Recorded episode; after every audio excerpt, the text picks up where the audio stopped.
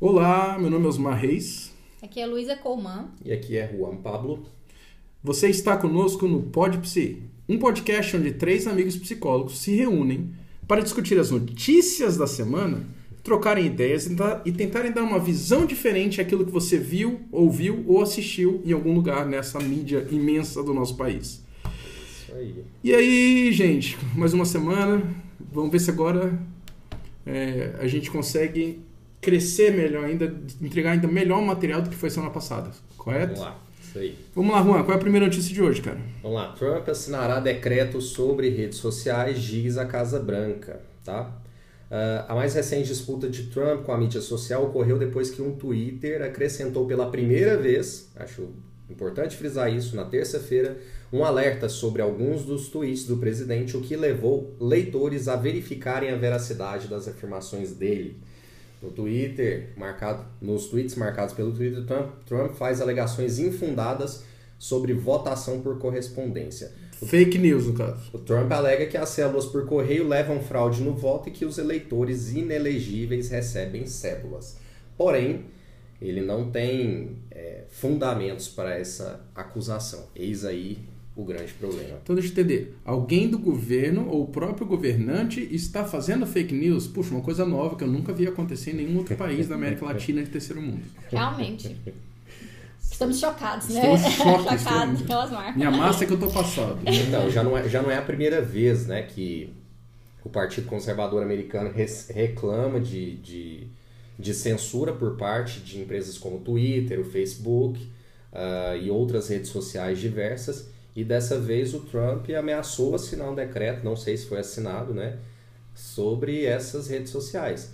O que eu ouvi da justiça é que não é possível. A primeira emenda americana garante que garante a liberdade das empresas e que o Trump ele não pode fazer nada sobre isso.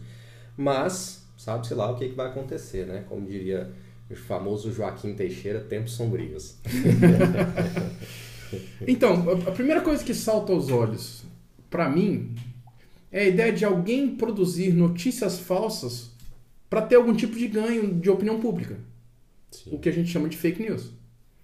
E que tá bem, assim, acho que nós estamos bem na semana que isso está sendo discutido, né? Então, assim, o que eu acho que vale a pena a gente pensar junto é, pensando no contexto da fake news, é, até onde é liberdade de expressão e até onde começa, né? Aliás, on, até onde é liberdade de expressão e onde começa uma situação de calúnia, né? Eu acho que esse limiar eu acho que ele é bem importante, porque isso está sendo discutido hoje no Brasil, né? Será que é calúnia e merece punição e traz prejuízos sociais e individuais? Ou será que é simplesmente é, liberdade de expressão e isso é uma, uma dos pilares né, que sustenta os países democráticos? Sim. Eu, particularmente, sou completamente a favor da liberdade de expressão é, porém, com as devidas, quando, quando configurado calúnia, com o devido, uh, com a devida punição, né? E o que a gente sabe que não tem acontecido no Brasil, infelizmente, muitas pessoas o tempo todo é, passando, repassando, alguém tem sempre um que inicia toda essa questão. E infelizmente isso não não é de forma alguma, não há punição, né? Não falo só no Brasil, mas nos outros países também a gente tem visto isso. E isso leva os sujeitos a cada vez continuarem essa prática porque não não tem nenhum tipo ali de intervenção, nenhum tipo de de é isso, de controle, de controle. Eu, eu queria fazer uma, uma, uma, diferenciação assim, do que eu, eu percebo, né, uma opinião minha, sobre o que é liberdade de expressão e o que seria fake news, né, ou essa manipulação que muitas vezes acontece. Eu acho que a liberdade de expressão tem a ver com a sua a liberdade de opinar sobre um fato. Sim. Então você tem toda a liberdade de ter uma opinião a respeito de um fato que acabou de acontecer. E, e você uma, pode e uma interpretação sim, sobre aquilo. Sobre né? o fato, exatamente. E você pode expressar isso de maneira livre e é claro que quando você expressa, você tem que arcar com as consequências da sua expressão. Então, se você expressa e alguém discorda, isso vai ou gerar um diálogo ou uma discussão. Se você expressa e alguém se sente agredido, essa pessoa ela vai tender a se defender ou atacar. Então, isso envolve a liberdade de expressão. Então, eu, eu tenho uma opinião a respeito de um fato. Quando eu penso nas fake news, né, eu já não acho que é uma opinião sobre um fato. Eu acho que é uma distorção do fato. E é isso que me preocupa, porque eu acho, eu também sou totalmente a favor de você ter qualquer opinião a respeito de um fato. Mas se você distorce o fato para canalizar, para manipular uma determinada opinião, eu já não acho, eu, na minha opinião, não acho que isso é liberdade de expressão. Eu acho que isso é manipulação. É, um, é uma outra forma. Então, no primeiro, né, liberdade de expressão, eu opino sobre o fato. No segundo, eu vou fazer uma distorção do fato para canalizar ou manipular uma determinada opinião. É, mas aí, pensando na subjetiva, subjetivação da visão, do olhar, eu posso dizer, não, minha intenção não foi produzir um, um efeito negativo. É como eu vejo a situação. Ah, eu posso subjetivar a tal ponto de dizer que essa intenção de, de distorcer o fato eu não tive. Era como eu estava vendo na época.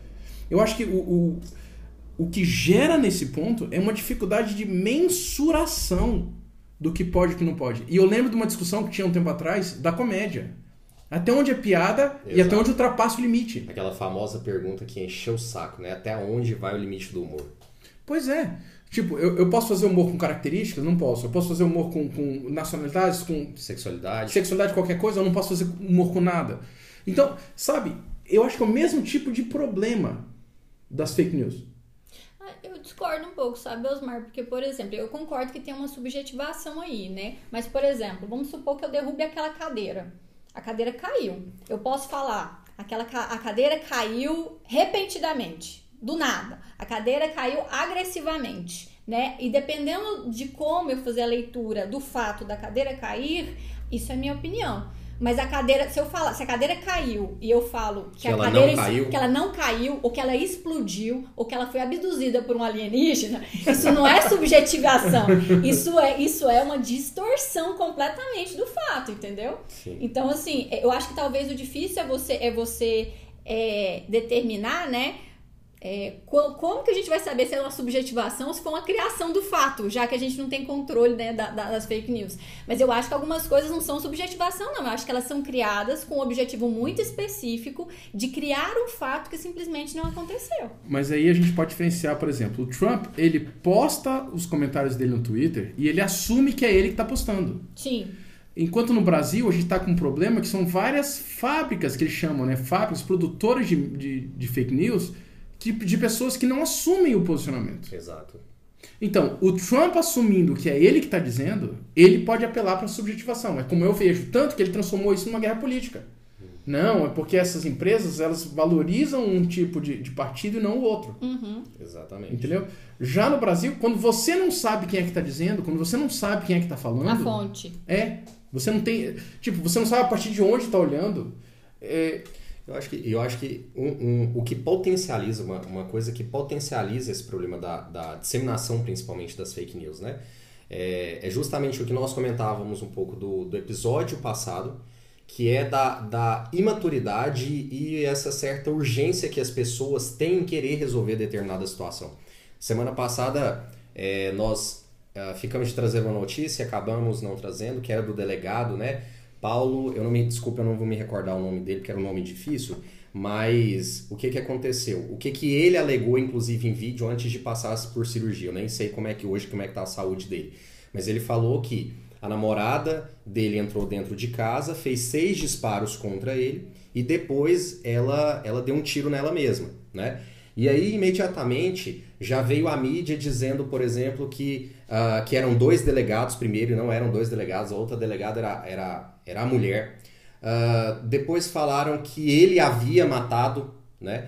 Então a gente fica. A gente, é, isso me preocupa muito, porque as pessoas tiram conclusões o tempo todo extremamente precipitadas, sem antes averiguar a informação. Então, a história do repassar, né? E de certa forma o WhatsApp tem tentado é, minimizar isso um pouco, limitando o número de repasses, mas é assim: se a pessoa recebe uma notícia, então eu recebo uma notícia do Osmar, é, então sei lá, o céu essa noite ficou rosa, e aí eu confio no Osmar. Eu, ao invés de, verifi de verificar com outras pessoas, por exemplo, se isso aconteceu realmente, eu simplesmente repasso aquilo, sem, sem pensar nas consequências é, e, e do que aquilo pode ter na vida das outras pessoas, inclusive. Eu sei que o céu ficar rosa talvez não impacte tanto assim, Mas você acusar, por exemplo, de que o processo, um processo eleitoral é fraudulento, isso desorganiza uma nação inteira. Não sei se vocês lembram na época da eleição que eles mandavam um monte assim, ó, a, a, tal pessoa já saiu com, com, com votos a favor, na, na, eleições anteriores. Uhum.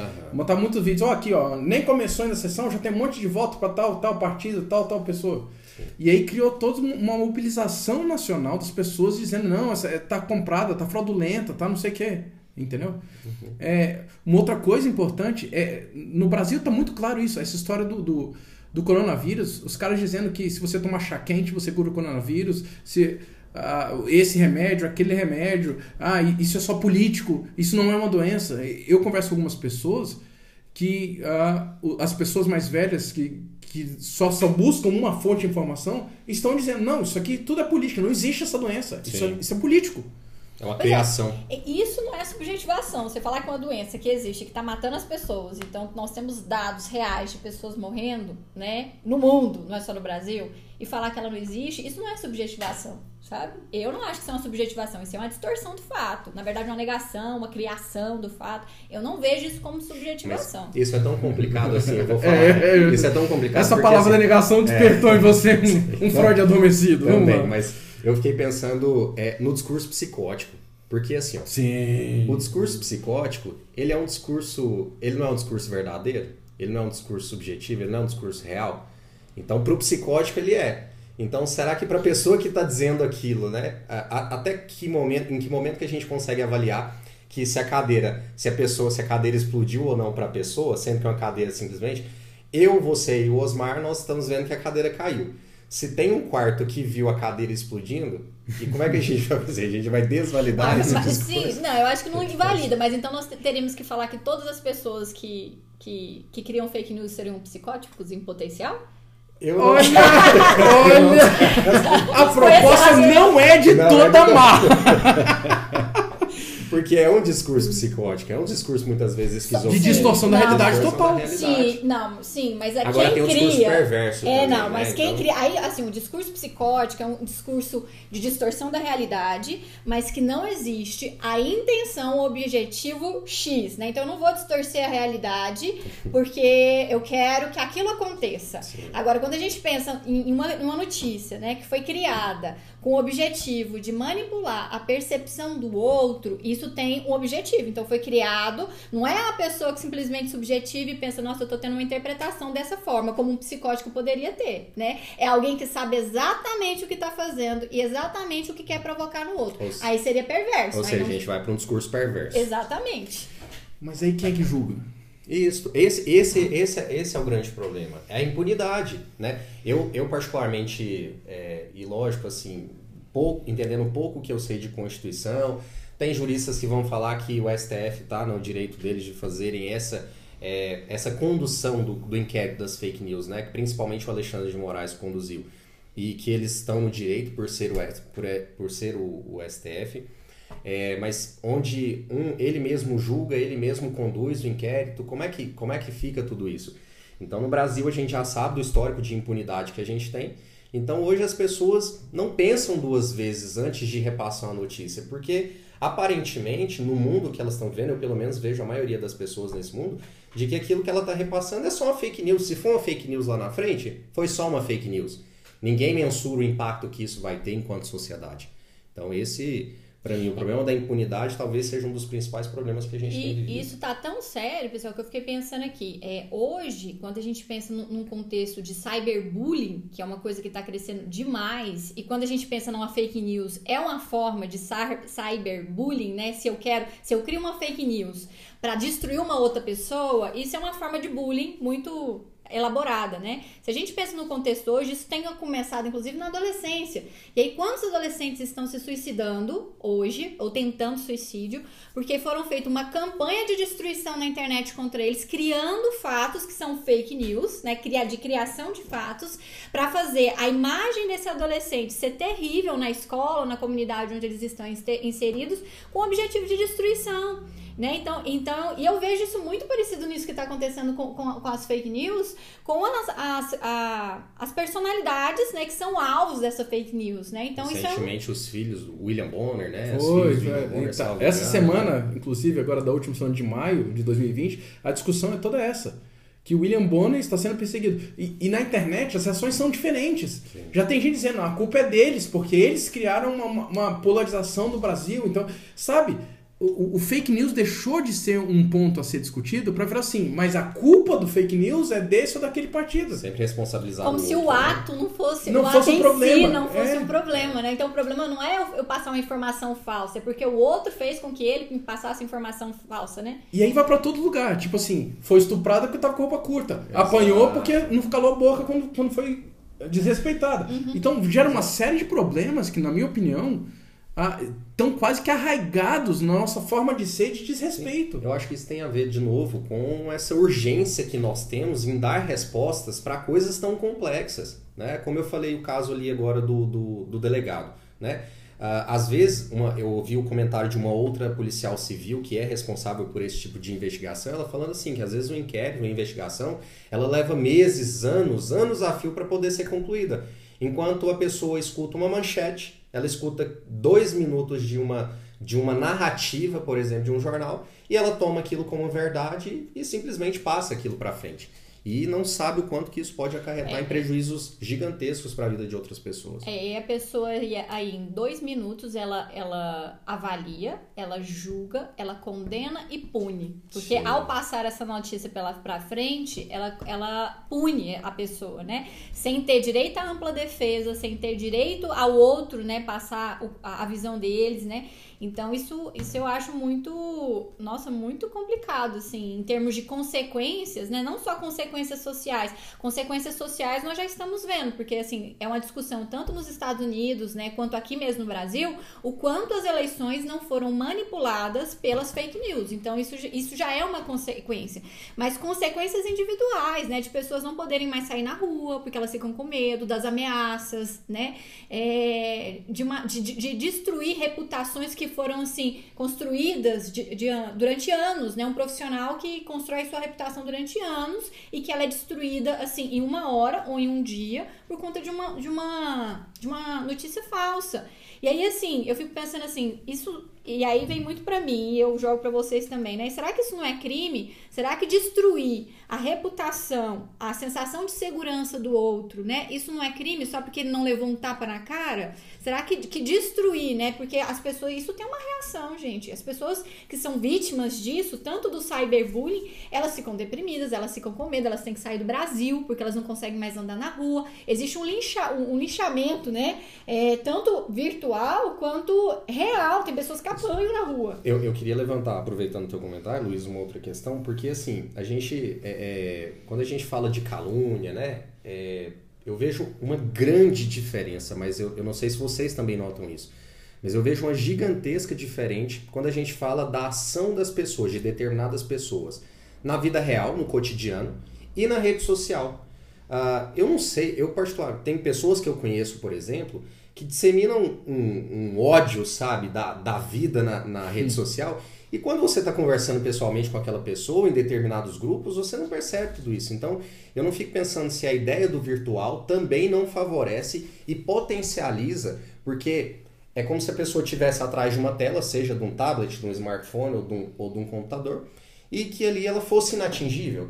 Muito parecido com aquela lógica de que quando a pessoa entra dentro de um carro, ela fica mais corajosa, porque ela está toda envolvida né, por aquela máquina de ferro e é quase que como se ela fosse inatingível. Eu fico pensando como que ficaria essa. Mas isso tem mudado e eu acho que é por isso que essa questão da fake news, de não saber quem publicou, tá, tá tão forte. Porque, assim, recentemente eu tava é, seguindo um Facebook de um ativista negro é, e uma pessoa entrou num post dele e fez ataques a ele. E o que que ele fez? Imediatamente ele printou o, o post, ele abriu uma, uma uma ação contra ela, né? Denunciou ela e denunciou ela em várias redes diferentes. Inclusive falando do nome, onde ela trabalhava, qual era o negócio dela. E, gente, isso deu uma repercussão tão grande. A, a, a pessoa que fez essa era uma dona de um espaço de, de eventos, né? Ela, ela teve que, que gravar um vídeo pedindo desculpa. Ela perdeu os clientes dela. Então, hoje é possível sim ter uma responsabilização. Então, não é só assim eu posso falar o que eu quiser, do jeito que eu quiser. Dependendo do que eu falo, se eu assumo a responsabilidade, tem consequência. O que eu acho que é grave, que o que o Osmar falou lá no começo, é não saber quem falou. É. Porque se você quer ter expressão, é, liberdade de expressão, você tem que dar nome. Então, quem aí, foi que tá falando? E aí volta para uma outra discussão, desculpa, Osmar, aí eu já passo para você. Tem uma outra discussão. Então, quer dizer que agora todo usuário de internet tem que ter um CPF? Porque isso é o que isso é o que vai caracterizar o sujeito. Mas Até quando nós... isso vai, vai mexer ou não com a liberdade de expressão. Pois então... é, mas aí a gente entra naquela outra discussão. Liberdade tem que vir junto com responsabilidade. Eu concordo plenamente. Porque a ideia, a sua liberdade vai até invadir a liberdade do outro. Sim. Uhum. A forma de você entender a vida, a forma como você se posiciona, não pode ser para ultrapassar o limite e a possibilidade de respeito em relação ao outro. E eu acho que esse é o grande problema da fake news a gente coloca no outro a responsabilidade de provar ou não a verdade. Sim. Exato, né? Porque não tem então, fonte. Não é... tem fonte. Então, no, no, Brasil, o outro é culpado até que se prove o contrário. Sim. Eu sou inocente, o outro é culpado. Exatamente. Eu falei, mas eu, eu fiz sem intenção, mas o outro estava totalmente intencionado. Então, o, a minha grande questão aí é, e aí é uma frase que eu sempre ouço, o filtro não tem que estar fora, o filtro tem que estar dentro de mim. Uhum. O respeito não tem que vir de fora, o respeito tem que estar dentro de mim tem que ser incorporado uma ideia de que assim é fake news, qual é o efeito disso, o que, que vai levar. Eu sou responsável por passar adiante. Porque se a gente ficar colocando essa responsabilização, né, inclusive do julgamento por tudo, né, assim, somente para que as instituições é, é, é, organizem, é. né, que as instituições organizem, que o Estado organize isso, para mim sempre vai dar merda. Então acho que tem que partir do sujeito mesmo. É o sujeito se responsabilizar, é o sujeito tomar consciência. Uh, porque a gente sabe, eu particularmente, né, essa é a minha posição. É, quem me conhece sabe que eu sou liberal, que eu sou a favor do mínimo de Estado, contanto que o sujeito ele consiga se responsabilizar. E aí entra a questão cultural, que é muito mais da sua, da sua área do que minha, né? Enfim. É. E eu acho, eu acho que é interessante porque quando a gente pensa numa calúnia, né? Quando num, processo de calúnia, quem fala tem que provar aquilo que está falando, porque senão é processado, Sim. entendeu? Então, se você fala que alguém fez algo e a pessoa, ela, é, você tem que provar que ela fez, senão aquilo é uma calúnia. Só que na fake news a gente exime a pessoa de ter que provar o que ela tá falando, entendeu? Porque a gente não sabe de onde é que veio. A gente não sabe a fonte de informação. E aí vira a questão assim, não tem responsabilidade, que é isso que nós estamos discutindo aqui. Então acho que a responsabilidade é em todos os aspectos. Então eu sou responsável por criar a fake news, eu sou responsável, né, por passá-la para frente eu sou responsável se eu reagir até ela com violência com outra pessoa sem saber o que, é que aconteceu de fato. Então eu sou responsável em todo o processo né, da informação. E o que, que eu faço com aquilo é responsabilidade minha também. Então não acho que é só lá do STF, é nossa responsabilidade Mas, também. Com certeza eu acho que a maioria das pessoas não levam por esse lado. Elas hum. simplesmente clicam no encaminhar e repassam como se aquilo não tivesse efeito sobre a vida dela. Ó, esse ano é ano de eleição, ano que vem é ano de eleição, nós estamos chegando de novo a uma época que vai triplicar o número de notícias e informações pela internet. Sim. Eu acho que a gente tem que lembrar que a sociedade, o, a grande responsável por tudo, não é os instrumentos de governo. Sou eu sou, e é você. Os grandes responsáveis pela, pela ideia, pela uh, distribuição da informação, por causar pânico, causar medo, causar preocupação, sou eu e é você. Entendeu? O, o, tanto de mensagem apocalíptica, o tanto de mensagem que estamos todos perdidos, o tanto de mensagem que a economia nunca vai se recuperar, é, sabe? Qual é o objetivo disso? Por que, que eu estou fazendo isso? Sim. Entendeu? Por que, que eu estou agindo dessa forma? Qual é o efeito que isso vai ter? Eu tenho que ser responsável por mim. Eu tenho que ser o responsável pela ideia, pelo, por aquilo que eu estou difundindo, por aquilo que eu estou espalhando. Eu sou, às vezes, o pior profeta do caos da situação, ó, profetiza do caos. Sem sombra de Então, se eu não entender que o meu papel ali é cortar na base, é provar, e aí eu, eu- eu aprendi com meu irmão. Meu irmão, toda notícia que minha mãe manda, meu irmão vai, peraí, deixa eu conferir, mãe. Ele vai conferir, mãe, essa notícia é falsa, aqui, ó. Então, E hoje nós temos muitos, muitos meios de, né, de, de saber se é falso ou não. Tem sites que, inclusive, se especializaram Em né, checar. em, em checar é, é, se é boato ou não, enfim. Mas eu acho que por um diálogo como esse, gente, eu acho que quando a gente avalia, quando a gente tem a escuta de um terceiro, né, para validar, acho que já é uma, uma possibilidade. já é um começo. E, e aí, duas coisas que eu também acho que são importantes para ajudar as pessoas a checarem, pessoal, é, é assim, existe uma diferença entre opinião e fato, que era aquilo que eu tava falando, né? E a gente precisa checar se aquilo lá que foi lido é uma opinião e a pessoa tem o direito à opinião, ou se aquilo lá é um fato, porque hoje nós estamos tomando opiniões por fatos, Sim. né? E fato é algo que eu posso comprovar, Então, né? assim, ó, eu derrubei essa cadeira. Se é certo ou errado. não- Isso é uma opinião. Isso é uma opinião. Agora, se a cadeira realmente caiu, é um fato. Isso é um fato. Tem que lidar com isso. que, ou levanta a Sim. cadeira, ou tira do lugar, mas eu tenho que lidar com a cadeira que caiu. Exatamente. Sim. E, e outra coisa que, a segunda coisa que eu queria falar é que eu acho que a, a disseminação das fake news, ela, ela tem tanto espaço hoje, especialmente no Brasil, porque na verdade nós estamos à procura de culpados. Então qualquer fake news que, que, que dê um culpado para nós, para a situação que nós estamos passando, a gente agarra naquilo sem nem querer sequer checar se isso é de fato real. E, e eu vejo muito isso. Nós estamos à procura de, de mitos, de messias e de culpados. É isso que nós estamos fazendo. E pra, pra quê? Pra tirar. Você escutou também, né? Claro, fica a citação. Mito, Associação Messias, Livre. né? Associação Livre. Ih, gente, não entendi Tá ótimo, Luísa. Tá. Perfeito. Não vamos criar outro problema. A gente perde, a gente perde gente ouvinte. É isso aí, gente. Alguém, ah, mas com certeza os ouvintes entenderam. Entenderam? Isso quem entendeu quiser postar, a Luísa, arroba tranquilo amor no Instagram, vai mostrar pra ela qual é o problema que ela disse. Muito bem. Ah, essa foi uma notícia é, complicada que mexe com muita gente. Tá, mas vamos, antes de ir pra próxima, a gente já vai pra próxima? Vai pra Vamos, né? próxima. Nós vamos pra Porque próxima. o A gente- tempo já quis ir pra próxima há algum tempo. Já. Beleza. Vamos só então resumir assim. Qual que seria a nossa proposição então para esse caso da fake news de uma maneira bastante resumida? Com... Tá. Resumir, Osmar. É ótimo. A- a- a- Vou voltar no que eu disse. Ok. A nossa responsabilidade. Eu Beleza. acho que o ponto maior diante de uma fake news é o que é que você está fazendo Eu concordo. para lidar com qualquer informação. Então, assim, você não tem que ser o cara que vai passar a informação. Você pode ser a pessoa que vai parar a informação errada. Mas você não tem que ser assim, ah, já recebi e vou passar. Foi do meu pastor, foi do professor, foi do psicólogo. Não faz diferença. Todos têm a possibilidade de estar errados. Então confira por você, cheque por você, busque a verdade dentro da possibilidade você mesmo.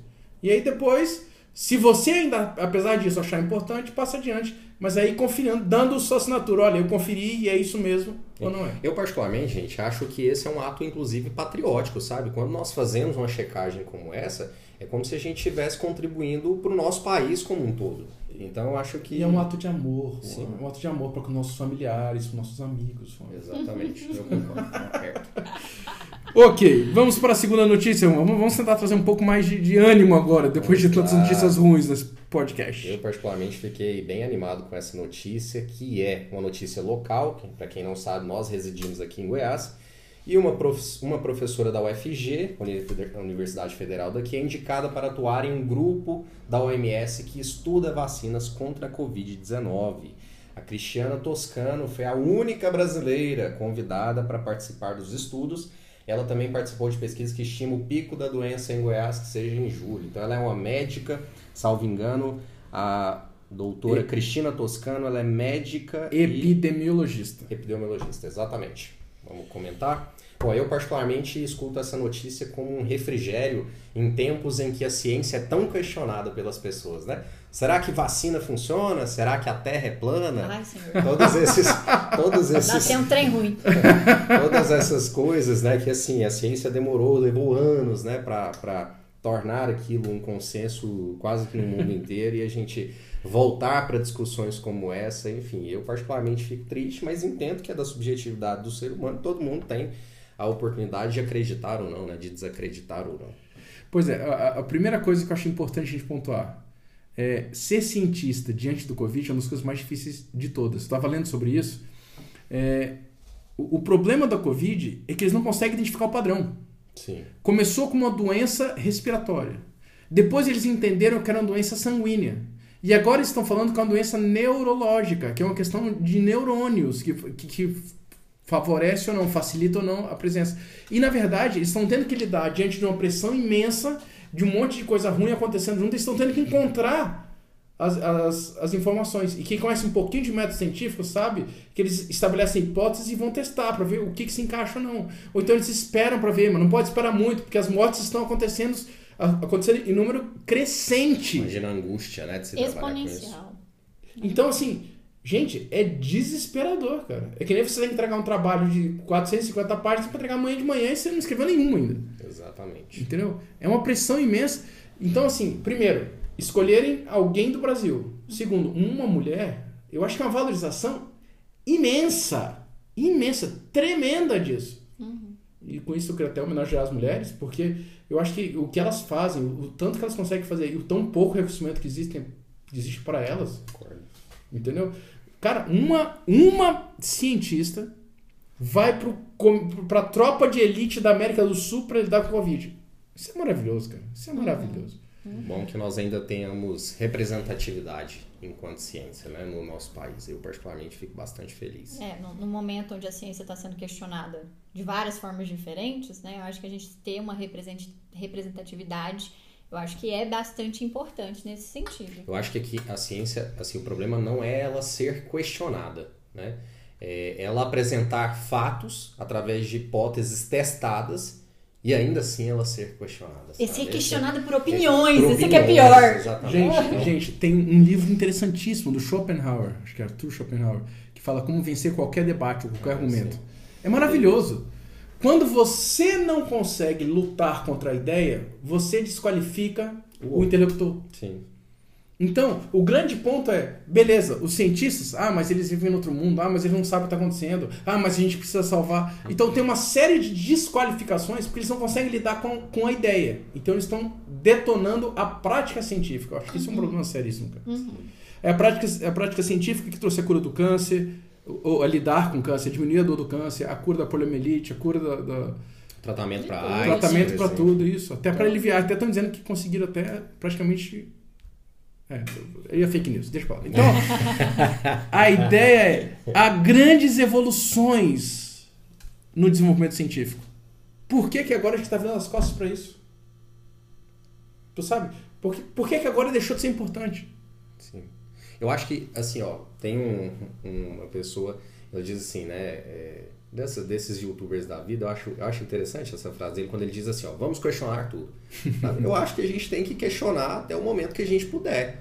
Então, ah, inclusive a ciência, ela não vai ter a resposta para tudo, isso é, isso é um fato. Né? A gente, agora, nosso papel é questionar até onde for possível. A partir do momento que a gente passa a desqualificar, que é o que você está dizendo, né? Inclusive o Jordan Pearson, ele tem um, um- Não, peraí, peraí. Questionar, então, então fazer uma redução fenomenológica?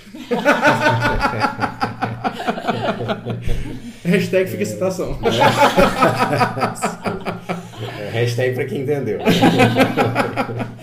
Enfim, mas a gente questionar o máximo possível sem desqualificar o outro. Então, se eu tenho argumentos melhores, ok. Agora, se eu tenho argumentos que não, que não condizem ou que não são suficientes para responder aquela demanda, por que, que eu vou me propor a opinar? Entende? Eu, particularmente, fico muito preocupado, às vezes, com o que a gente está fazendo aqui, né? Porque a gente resolve comentar sobre assuntos diversos, mas é, eu sei que nós temos a devida cautela, né? Nós não temos todo o conhecimento do mundo. né? Mais ou menos. As- Tem a possibilidade do poder do microfone mexe um pouco com o nosso ego. É. mas- Mas eu acho que é, é isso. A gente precisa ceder um pouquinho de vez em quando também, porque tem muita gente boa trabalhando e, enfim. Vamos acabar entrando no outro tema, mas é, eu lembro de ter lido algumas vezes, é, não me recordo de onde as fontes, mas a pessoa diz o seguinte: o- a internet deu voz a qualquer pessoa se tornar tanto um- um- o máximo quanto o mínimo do conhecimento. É. Exatamente. Qualquer um virou expert. Qualquer um vira tudo. Qualquer um é doutor hoje. É, doutor de Doutor qualquer em coisa. tudo. Doutor em tudo. Isso. Eu ia fazer um comentário, mas ia mexer com gente da minha família. Deixa eu falar. Então, falar de coach, mas não vou falar de coach. Então, assim, tem uma série de atitudes, uma série de mo- movimentos que não tem nada a ver com ciência, mas que se colocam na posição de serem sabedores da verdade. E isso desqualifica trabalho sério. Isso desqualifica trabalho que leva tempo de método. Gente, a rigidez do método, a importância de se pesquisar, a importância de se teori- teorizar antes de você começar a praticar. É tanta exigência no método científico. Mas sabe o que eu acho pior, Osmar? Porque eu vejo pessoas que, porque assim, quem tem conhecimento do método científico, gente, quem já foi pesquisador ou, ou que teve que seja na sua formação um contato que seja mínimo com o método científico, sabe do rigor que é isso, né? Não é uma coisinha que você faz de um dia pro outro, é uma coisa que, que, que você tem que ter tempo, tem que ter uma série de coisas, né? Aprovações em Tem que, comitês. sim, enfim. tem que, tem que ter reteste, você tem que provar depois e reprovar que aquilo lá é aquilo, sabe? E o que eu fico mais chocada, Osmar, é ver pessoas que têm conhecimento do que é o método científico refutar a ciência, sabe? E isso, isso me choca. Eu queria assim. entender o que passa Eu queria muito, porque quem pessoas. não tem conhecimento do método científico, eu entendo. Eu entendo. Se você não tem conhecimento do método científico, eu te entendo, tá? Agora, se você tem conhecimento do método científico E você nega? e você nega isso, Me isso, explica, me explica, por favor. Não, Porque- aí você é Isso- culpado dobrado. isso dói em mim. Você tem, você tem um, um, um agravante à sua culpa, entendeu? Sim. Porque, gente, não é possível, não é possível que a gente ainda volte a dizer o que eu tô vendo é a verdade. É o que eu tô vendo. é Subjetivação. Sim. Tipo assim, tá bom, você pesquisou 10 anos. Eu li três notícias de jornal, eu sei mais que você. Nossa, o tanto de gente que comenta sobre política porque leu o blog do blog do blog que leu da opinião do outro. Falando sobre Kant, Kant ele- Hegel, Não, é, se ele Marx, leu o blog já sem tá bom. simplesmente ler orelha de livro, sabe o famoso leitor de orelha? Né? então, assim... Não, é- se ele lê o blog já tá bom. O máximo que ele lê é um perfil de Instagram com uma piada, um meme, e ele já acha que aquilo é verdade. Ele já pode emitir opinião Já sobre é- já é capaz, já tá Emitir posição. opinião qualquer um pode, mas até quando É. isso é válido? Eu tenho uma expressão pra isso, gente. Humildade teórica, tá? Humildade teórica. Tá tudo bem não saber. Acho que o pior é você não saber e se posicionar como se você soubesse e atacar quem sabe. Sim, e- Isso, eu, acho- isso eu acho complicado. É, é que nem. é, Eu ia falar de coach de novo, mas eu não posso falar de coach A gente vai tem- chegar aí, A gente a gente chegar não lá. pode psi, a gente pode. A gente pode. não, é porque assim, qual é, qual é a diferença? entendeu essa piada, pelo amor de Deus? Mais uma, mais uma. Por favor, postem nos seus comentários. Porque, tipo assim, a diferença do coach e do psicólogo é que nem do feto do, do bebê que nasce. Eles sa- têm a mesma coisa, só que um se formou. Entendeu? Não tem formação. Então, é essa a ideia. Boa. Gente, Gente, acho desculpa, o- hoje a gente tá demais. Hoje o fel tá escorrendo pelos lados. Ai, ai. Mas enfim, gente, é, diz que, diz que a Luísa falou, eu acho que a gente volta à temática da, da, da fake news. Eu acho que quando a gente recebe uma notícia, pessoal, a gente precisa ter humildade ao recebê-la, sabe? E entender que nem sempre aquilo, mesmo que a gente, ah, que aquela notícia, ela valide o que a gente pensa. Então, sei lá, eu quero pensar que o governo do PT foi o pior de toda a vida. E aí eu recebo uma notícia é, que valida isso pra mim, antes de repassá-la, tenhamos um pouquinho de humildade, né, para verificar, é, ver o que está dizendo, e se aquilo condiz mesmo antes de repassar. Eu acho que essa humildade teórica que a Lu é, destacou, eu acho que vale, inclusive, para o tema que a gente estava falando, do fake news. Porque, na verdade, esse, e- esse é o todo o caminho do nosso, da nossa discussão hoje. No Isso. fundo, a responsabilidade volta pra mim. Sim. E aí você vai dizer, ah, mas tem coisas que descobrem que não é verdade. Ah, tem coisas que eles fazem, mas não é verdade. Ah, mas eles falam coisas que não é verdade. Beleza. Tem, eu trouxe uma citação. Eu adoro As trazer citações, citações. citações Osmar. As citações. Momento citação. Momento, reflexão. A gente vai criar uma vinheta para isso. Momento reflexão. Momento citação. Não, pílulas de sabedoria. Aí é do Carl Sagan, que ele fala: existem muitas hipóteses em ciência que estão erradas. Isso é perfeitamente aceitável. Elas são abertura para achar as que estão certas. O método científico pode não agradar você, porque ele pode apresentar verdades que você não gosta ou ideias que você não gosta. Não tem problema. O ponto da ciência é: se eu errei agora, eu estou mais perto de chegar no ponto certo do que se eu não tivesse feito nada. Sim. E a vantagem da ciência é que ela se questiona o tempo todo também. Ela não lança uma verdade sem questioná-la mil vezes antes, ou mesmo que ela chegue a uma verdade que ela nunca mais vai questioná-la. Acho que é Entende? Paul Feyerabend, uma coisa assim, que é um dos uns teóricos do, do método científico, ele fala que a, a ciência só é ciência se ela propuser alguma coisa que é passível de ser é, vamos dizer assim, discutida. Sim. Porque se ela propõe uma verdade absoluta, ela deixou de ser O dogma, ciência, né? é o dogma. O dogma, Exatamente. é o dogma, e passou a ser Exatamente. religião. Exatamente. Então, assim, ah, mas eu não concordo com isso. Tudo bem, mas é onde nós chegamos hoje. Então, isso demanda o respeito. Isso exige o respeito naquele momento. Exatamente. Que é a mesma, o processo da fake news. Até onde isso é verdade? O que, que eu tenho que fazer com isso? Eu tenho que respeitar até onde aquela pessoa chegou, aquela informação eu preciso checar. Porque existe uma verdade que precisa ser respeitada nesse ponto. Entendeu? É isso aí. Bom, foi ótimo. A gente tá mantendo o limite de tempo. E Gente, desculpa se al- alguém se sentiu ofendido aí, algum coach. mas- Gente, olhem com amor pra gente, tá? Olhem com amor. Ouçam, aliás, ouçam com amor. E, gente, nós estamos completamente abertos aos diálogos, tanto nas nossas redes sociais. O Osmar brincou aí sobre a minha rede social, apesar dela ser fechada. Hoje eu vou disponibilizar lá. Então, se vocês tiverem interesse, eu estou aberto a discussões. A Luísa também está, o Osmar eu sei que tá. Então, se você está escutando isso pelo Spotify, segue a gente. Se for por outro streaming, ah, segue, curte, repassa para as pessoas, porque isso daqui não é fake news. Não é fake news. Hashtag Essa- não é Hashtag a fake gente news. pesquisou, a gente se preparou pra estar aqui nesse momento. Essas vocês podem repassar sem medo, mas vamos lá, né? Para não, não falar que, que o remédio só vale para os outros, né? Verifiquem tudo que a gente falou e se for, né? Se a gente falou alguma fake news aqui, nós estamos Estamos é, abertos à retrata, retratação, retrata. enfim, nós nos responsabilizamos pelas nossas falas, ok? Ok. Vamos Tá. dar algumas informações importantes. Nós temos um perfil no Instagram chamado arroba podpsi. Pod do mesmo nome que você deve ver onde você está vendo a gente, podpsi. Ali você pode comentar. É, toda vez que lança, a gente bota o nosso, o nosso símbolo e diz assim, ó, tem episódio novo. Então, se nesse episódio você acha alguma informação, você pode postar lá embaixo. Ah, nós temos o, o perfil individual da gente, que também está na descrição do Podpsi. Ótimo. E, e nós E estamos para que- lançar em vídeo também. Exatamente, pessoal. A gente está terminando as edições do primeiro e segundo episódio e em breve estaremos no YouTube para que vocês vejam os nossos rostinhos também. Quem quiser Exatamente. acompanhar por lá, tá bom? Gente, uma alegria, um prazer. Lá. Não deixe de acompanhar-nos, curta, compartilhe, estamos à disposição. Um abraço e até semana que vem, não é? Ah, exatamente. Se Beijo, Deus- galera. Obrigada. Um abração, gente. Fiquem com Deus. Até mais.